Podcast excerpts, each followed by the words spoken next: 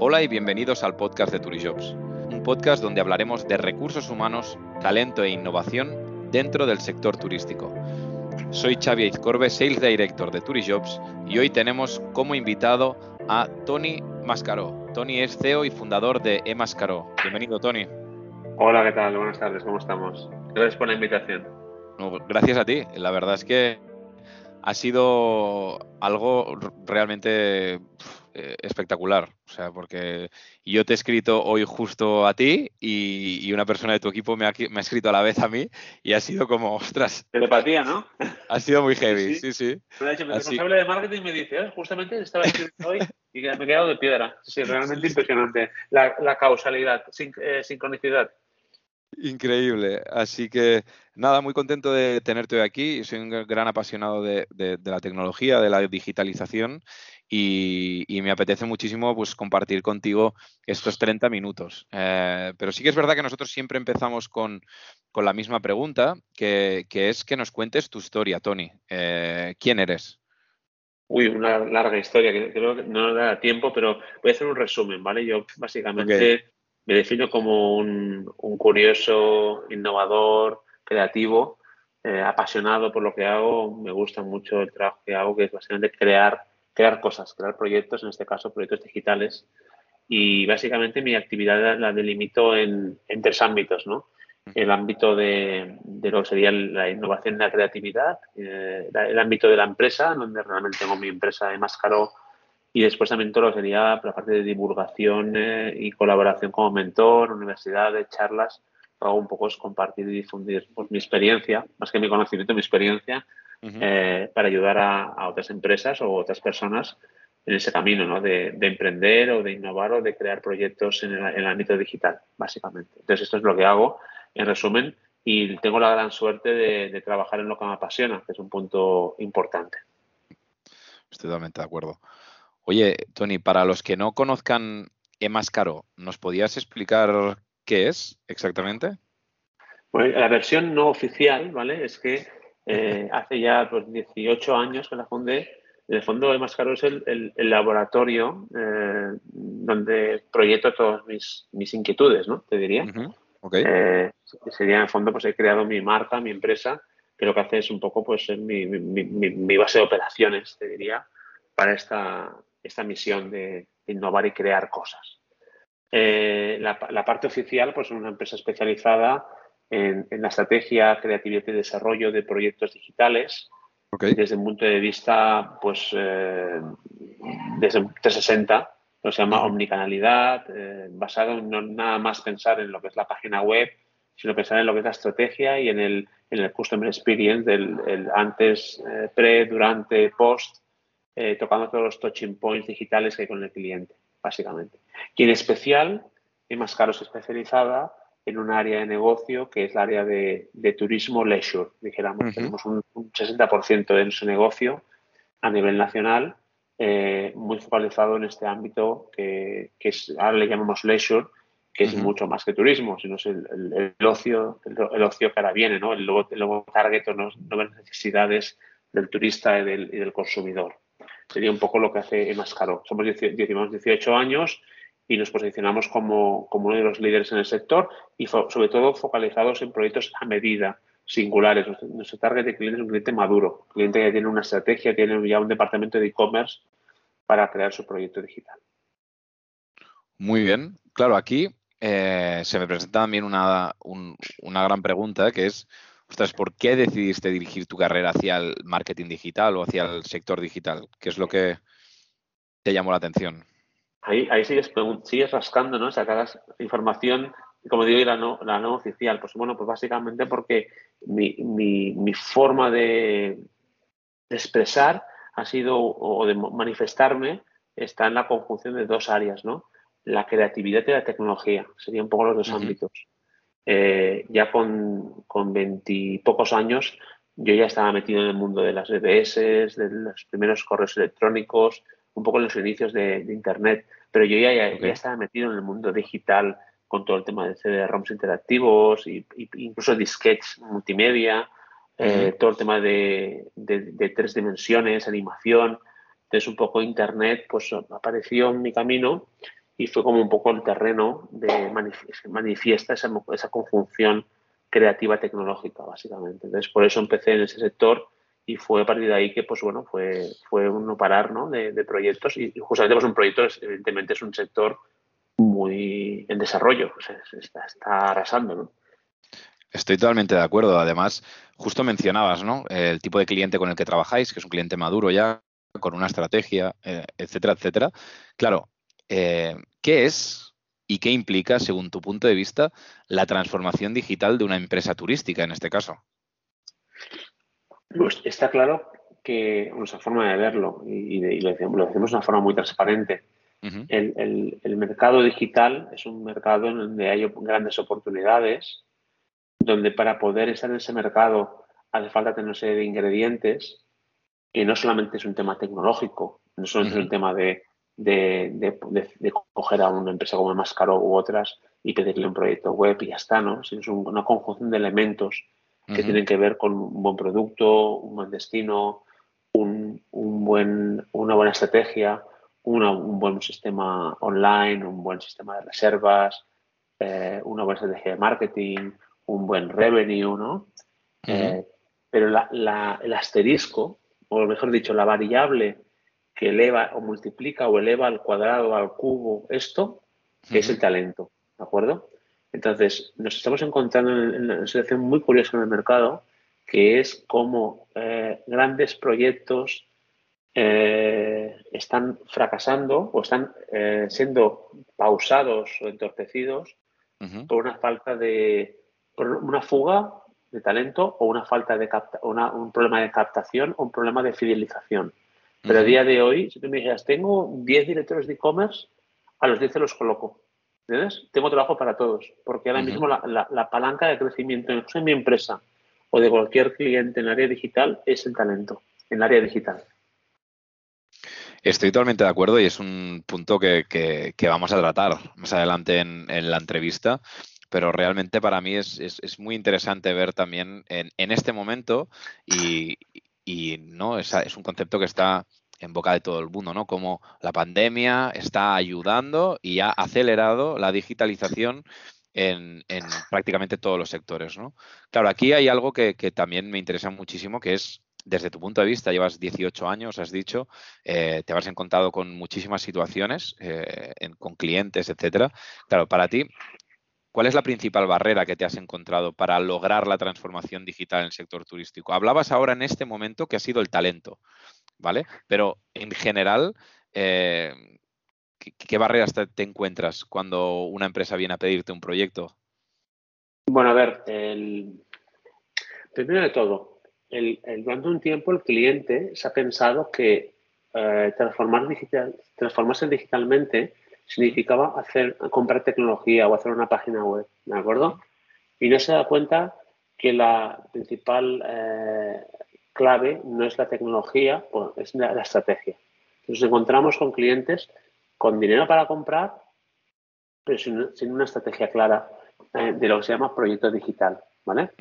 Entonces, eso significa eh, que eh, no es de pensar en, que voy a hacer una página web y ya, me transformo digitalmente, sino de que es de pensar en todas tus áreas de actividad de tu página web, de tu empresa, recursos humanos, logística, relación con el cliente. Significa, significa transformar tu empresa.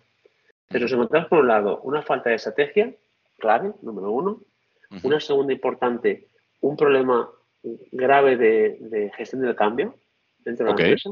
Porque transformar la empresa significa transformar a las personas o, o porque si no, no son compatibles. Y tercero es la captación de talento necesario para poderlo desarrollar. Te diría que hay un punto número uno, es estrategia. La estrategia define una hoja de ruta, normalmente a cuatro años, con todo el proceso de transformación, ¿de acuerdo? Donde ahí va a hacer falta activar palancas y una de ellas, la más importante, es la de gestión del cambio y gestión de personas.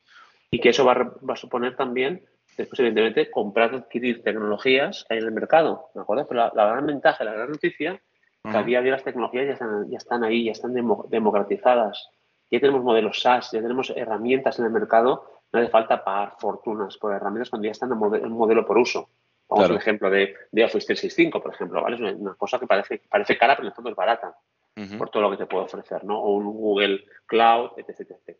Si la tecnología está a tu alcance, lo que la estrategia, evidentemente, no está al alcance fácilmente, aunque sí, evidentemente, hay casos de estudio o hay best practice que te permiten inspirarte en otros modelos. No hace falta crearlo de cero, ¿vale? Okay. En definitiva, eso es un poco como, lo, como lo veo, pero evidentemente sería estrategia, gestión del cambio y talento. Básicamente son las más importantes.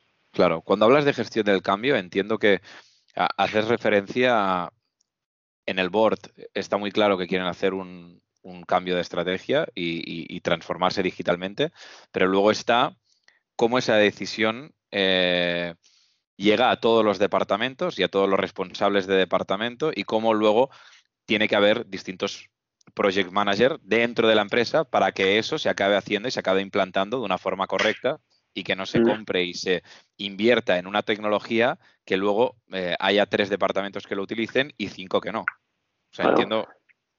Sí, sí, hablo, pero bueno, un plan, un plan de acción. Primero se de hacer una, auditoría del cliente, analizar los activos, pasivos, un, un DAFO, o sea, hay una serie de, elementos básicos. Te diría que muchos tienen que ver con el sentido común, pero en definitiva, eh, es básicamente estrategia, bueno, auditar, estrategia, una hoja de ruta y evidentemente lo más complicado es el tema de las personas y ese cambio organizativo. Evidentemente, también te diré, si esto fuera el terreno de los chips, ¿no? Como ahora pasa, pues hay un problema tecnológico. Ahora, aunque quisieras cambiar, hay que comprar chips, ¿no? No hay. Pues en el mundo este, los chips de los coches es el equivalente a las personas, el talento en el, mundo de los coches ahora mismo. No hay talento. O mejor dicho, escasea o está en otros lugares, o cuesta encontrarlo. Vale.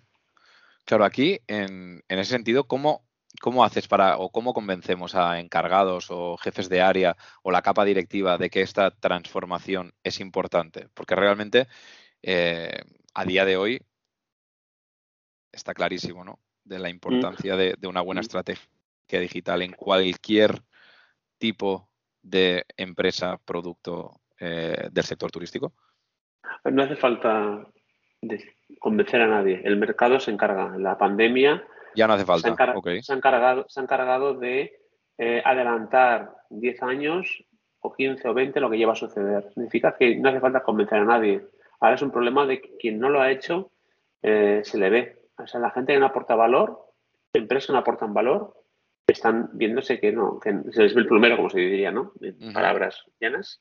Significa que no hace falta convencer a mucha gente, hace falta, ya se están dando cuenta. El problema ahora es cómo reaccionan, cómo pones al día. No, es una cosa de que un día para mañana, un día, de un día para el otro, esto lo voy a cambiar rápidamente. Ya. Entonces, el, problema está que no hace falta. Si alguien no se ha enterado, tiene un problema grave. Pero si te has enterado, también lo tienes. O sea, no es un tema. Eh, no hace falta hacer mucha labor de eh, convencer. Ahora lo que hacer es, trabajar, es hacer cosas. Por eso eh, nuestra empresa ha crecido en pandemia, ¿me entiendes? Ya. No ha decrecido. Porque igual que eh, otras actividades están paradas, ha habido ERTES, etcétera, el cliente ha seguido invirtiendo en el área digital y la gente ha aprovechado la pandemia para, como digo yo, para cambiar los muebles, para transformarse, ¿no? Sea por obligación, ¿eh? Seguramente a veces, muchas veces solamente se cambia por obligación. Es lo que hay. Y durante esta pandemia y con todos esos clientes también que decías que algunos que aún si no se han enterado se van a tener que, enterar, ¿cuáles serían esos quick wins fundamentales que debe hacer cualquier empresa en el proceso de transformación digital?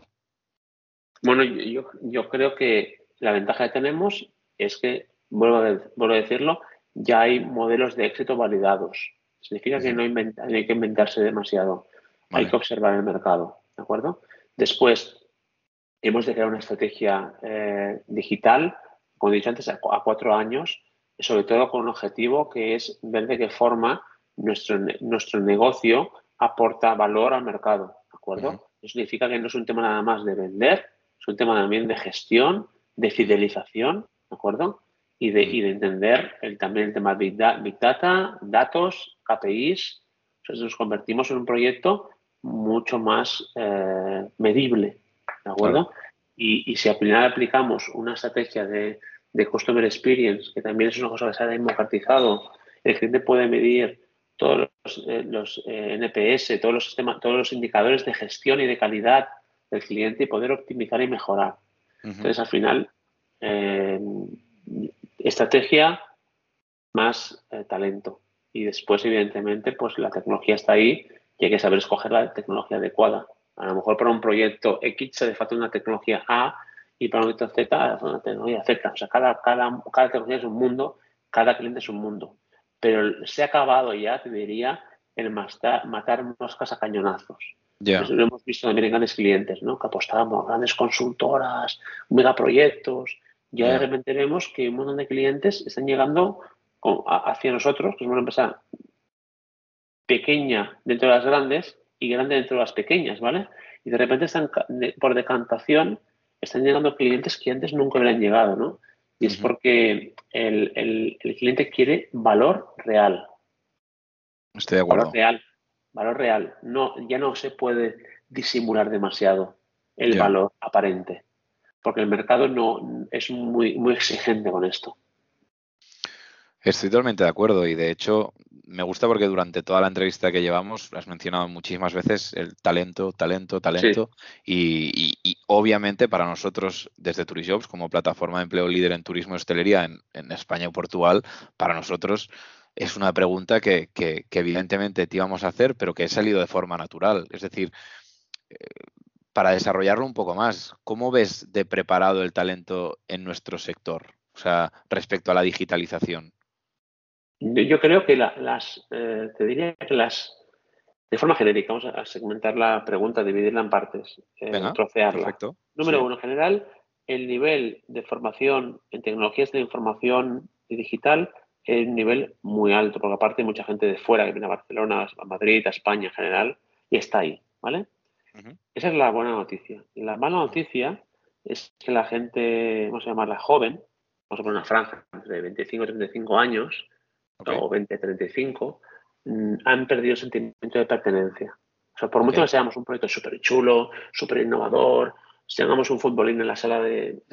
seamos los más cool del mercado, la, percepción de antes teníamos de trabajar en una empresa tres años, cuatro, tuviese sus currículos, vivías en diagonal, tres años, cuatro años, cinco años, dos años, ahora se ha convertido en seis meses, seis meses, ocho meses, un año, ¿vale? O sea que el talento joven, por ADN, por su personalidad y su forma de, vivir, quieren cambiar de una forma muy ágil. También debido a que hay, en el caso de, España, pero en concreto en lugares como Barcelona y Madrid, hay un nivel muy alto de, startups y hay una, guerra de, talento importante. Significa que retener es, y captar es muy difícil. Pero además, añádale eso el tema de que es muy difícil eh, pues eh, cambiar una generación que se mueve por cosas mucho más inmediatas, ¿vale? Entonces, es una franja. Es una segunda franja que más además la gente más adulta, que por decir algo de 35 hacia, hacia arriba, que son personas que, eh, que, ya, tienen una experiencia, saben mejor, saben más lo que quieren, ¿de acuerdo? Y que es, es, donde realmente nos focalizamos nosotros y creo que se debe focalizar la gente es la gente que ya tiene una vida montada, tiene unas responsabilidades, tiene unos gastos, tiene unas hipotecas, una familia, etc, etc. Necesita más estabilidad, ¿de acuerdo? Ese tipo de talento es lo que nos interesa, pero a día de hoy es el más buscado para empresas de servicios, sobre todo. Una empresa de servicios quiere, un talento que le dure tres años, cuatro años, porque si no, no aporta valor a la compañía. eso significa que ahí tenemos un, un, reto importante. Y eso significa que ese talento, vamos a hablar así, senior, no se va a ir a cualquier empresa. No solamente va a buscar seguridad, va a buscar que esté alineado con sus valores. Sobre todo si hay mucha, mucha, mucha, mucha oferta en el mercado. Si hay mucha oferta en el mercado, pues trabajaré antes para una empresa que vaya alineado a mis valores que no una que no alinea a mis valores. Y también donde hay un equipo, a lo mejor con más talento. Entonces, ahora nos encontramos con algún cliente eh, o alguna empresa que tiene a un crack en la empresa y los demás son normalitos, vamos a llamarlo así, ¿vale? Pues eh, el problema está ahí, en cómo hacemos atractiva la empresa para que atraiga a, perfiles, no a uno, sino a una comunidad. Y la tercera opción es transformar al, empleado actual. O sea, empleados de la empresa 10 años, 15 años, 5 años, y que, y que es talento fidelizado a la compañía, creo que hay un trabajo de reconversión, por ese, ese perfil eh, realmente va a ser el que más nos rinda, porque vamos a conseguir, por un lado, pues motivarlo con, una nueva, con nuevas, eh, nuevas, nuevas mm, objetivos o nuevas inquietudes en el mundo digital. Eso requiere una gestión del cambio, una formación, eh, una, una, un cambio de la mentalidad de la empresa, un cambio del, incluso del propio director o propio, propio dueño, que el mismo de ejemplo y se forme el mismo en, en ámbito digital. Sería mi forma de, de verlo. No, no, no, hay una respuesta o eh, una fórmula mágica para esto. Por supuesto. Pero si no te mueves, o sea, está claro que aunque no te muevas, van a pasar cosas. Eso te lo aseguro. Uh -huh. Si te mueves, por lo menos podrás reaccionar y podrás eh, hacer un plan, porque según qué persona se te vaya a la empresa, tienes una, un gran riesgo, sobre todo en proyectos digitales que vemos en el área de turismo, donde toda el área digital recae en una persona, ¿entiendes? Uh -huh. Se te va esa persona y tienes un problema gravísimo en la empresa. Cierto. Y además eh, me ha gustado mucho que, que, desglosaras en estos tres perfiles, ¿no? Este tip, estos tres tipos de, de, personas y de talento que todos estamos buscando hoy y, y, que realmente queremos que formen parte de nuestros proyectos. ¿no? Claro, aquí hemos hablado del candidato. Eh, y para mí también es muy importante ver tu punto de vista como, como especialista en, en digitalización la parte de empresa, es decir, ¿en qué punto ves el employer branding en el sector turístico? Bueno, claro, aquí añadimos, entonces vamos a añadirle más capas de la cebolla, mejor vamos a quitarle capas ¿no? a cebolla. El sector turismo, turismo, el turismo en general, lamentablemente goza de una muy mala reputación, ¿de acuerdo? Cuando digo reputación me refiero a que no es un, un trabajo dignificado como otros, ¿vale? El otro día en una conferencia una amiga mía decía es que el turismo a veces es un lugar de paso. Eso estoy aquí por de paso en turismo, porque es buscando una oportunidad nueva, ¿no? Uh -huh. Es que pasa, es un sector en general, en general, ¿eh? se ha pagado poco, en general está vinculado a la, a la, a la masificación, está vinculado a algo no sostenible, porque eso en el fondo es la herencia del turismo del pasado, ¿no? Y que en general la gente se ha conformado una imagen de turismo eh, y realmente vivimos de él, ¿no? En gran parte en España.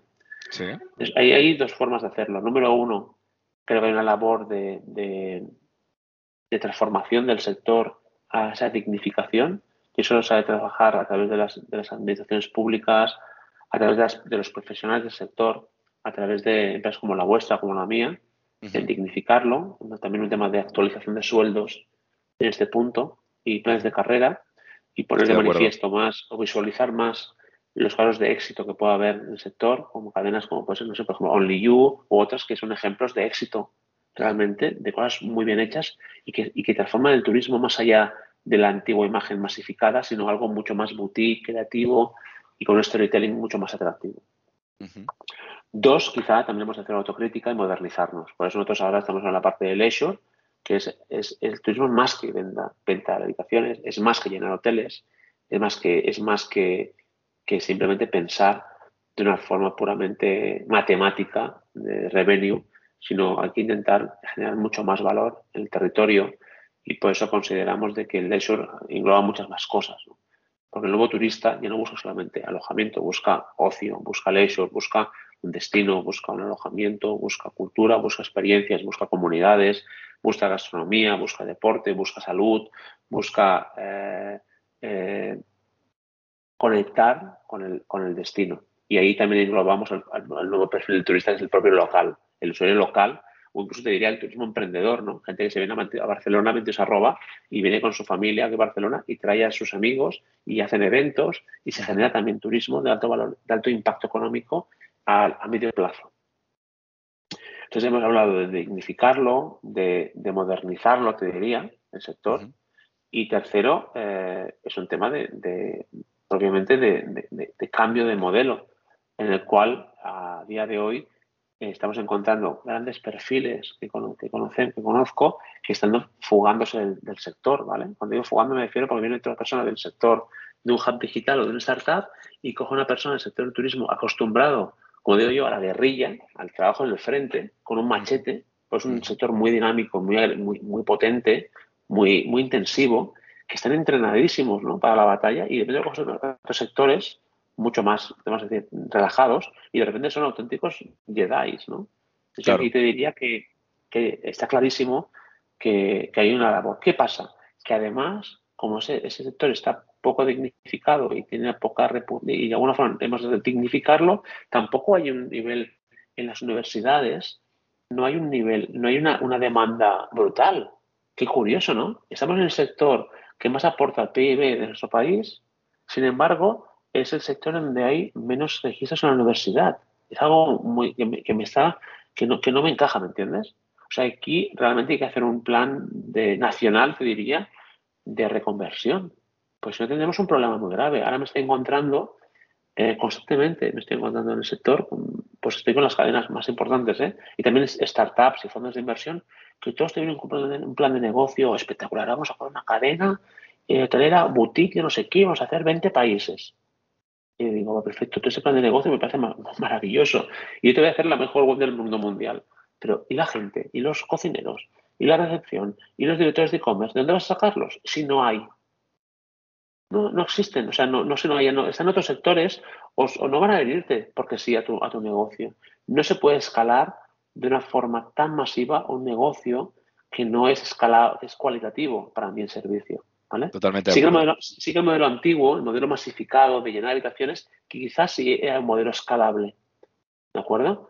Mm, pero ahora mismo ya no vale porque el cliente quiere que esa cosa que tú vendes, que es de ese storytelling super guay, pues también la recepción te trate de esa forma, el cocinero sea súper simpático y eh, después eh, te toque una banda de música rock and roll en, en, el restaurante. En definitiva, todo eso significa talento, equipo integrado, equipo fidelizado que no puedes cada, cada, semana cambiar de gente, pues te ha ido, ¿vale? ahí creo que ahora mismo no, poder, no, no tenemos la capacidad de nutrir la, situación actual, pero ni la del futuro, ¿vale? Y ese es el gran problema que va a haber, que hemos de buscar la fórmula de, conseguirlo. Y eso, evidentemente, por ejemplo, vosotros como Turi Jobs tenéis, tenéis que nutriros de eso y el talento lo tenéis que buscar de alguna forma. Eso tenéis un reto. Yo digo, pues es una faena complicada. Es un reto complicado. O sea, es un trabajo muy serio, muy potente, pero es difícil. Sí, la verdad es que eh, hoy justo lo hablaba también con, un cliente eh, y, es, y, es, la gran, la gran realidad. Nosotros formamos parte del grupo Stepstone desde 2017 y esa, digamos, guerra por el talento ya, ya viene sucediendo desde hace eh, muchos meses y desde hace años en, en, algunos países del norte de Europa, ¿no? En Alemania, por ejemplo, hay aplicaciones, yo qué sé, hay aplicaciones de 10 personas en una, en una oferta y realmente lo ven como, como un éxito, ¿no? Cuando aquí todo el mundo estaba acostumbrado a recibir 150 inscripciones, 200, ¿no? Eh, ¿Por qué? Porque realmente aquí en España seguían siendo las empresas las que mandaban dentro de, eh, digamos, el, negocio de las ofertas de empleo, ¿no? O dentro del, mercado laboral. Y aquí en mm. España yo creo que la pandemia, como bien decías, ha ayudado también a que hoy en día sea el candidato o se haya acelerado, que es el candidato el que decide dónde quiere formar parte, dónde quiere dedicar su tiempo, a quién le quiere dedicar su vida los próximos tres años o los próximos seis meses. ¿no? Y ahí hay una labor súper importante, como decías tú, de, y por parte también de Turijobs, de ayudar a las empresas a ser embajadoras de una, de una gran marca, a, a trabajar el employer branding, a ayudar a fidelizar ese talento, como bien decías, y a crear ese equipo integrado, como decías también, y ese equipo fidelizado, que es uno de los retos más grandes que nos vienen. ¿eh? O sea, ahora mismo tenemos empresas en Holanda publicando en Turishops buscando cocineros aquí en, España, porque hay restaurantes que no pueden abrir en Holanda, ¿no? Eh, la semana pasada hablaban de más de 4 millones de personas que han dejado su trabajo en Estados Unidos. Dejado, simplemente. O sea, ya está. Es que es un tema complicado. Claro, ah, realmente yo creo que estamos viviendo un momento súper interesante lo que respecta a la captación y fidelización del talento. Creo que, todos jugamos un papel fundamental, empresas de, marketing eh, y digitales como la tuya, eh, portales de empleo como, como, el nuestro. Debemos trabajar todos conjuntamente para realmente hacer este sector un sector atractivo y, como bien decías, pues ayudar a que esas personas que están ahí fuera eh, formándose o en las escuelas que están en tercero o cuarto de eso, eh, que a veces yo creo que, esto lo hablaba también el otro día, Llegamos un poco tarde yo creo que tendríamos que ir a las escuelas eh, mucho antes. Llegamos ya en segundo de bachillerato cuando, cuando ya a veces es tarde y creo que como, como sector turístico deberíamos ir a hablar no solo de nuestra empresa, sino de, de las grandes bondades de este sector, que son muchas y van a ser muchas más.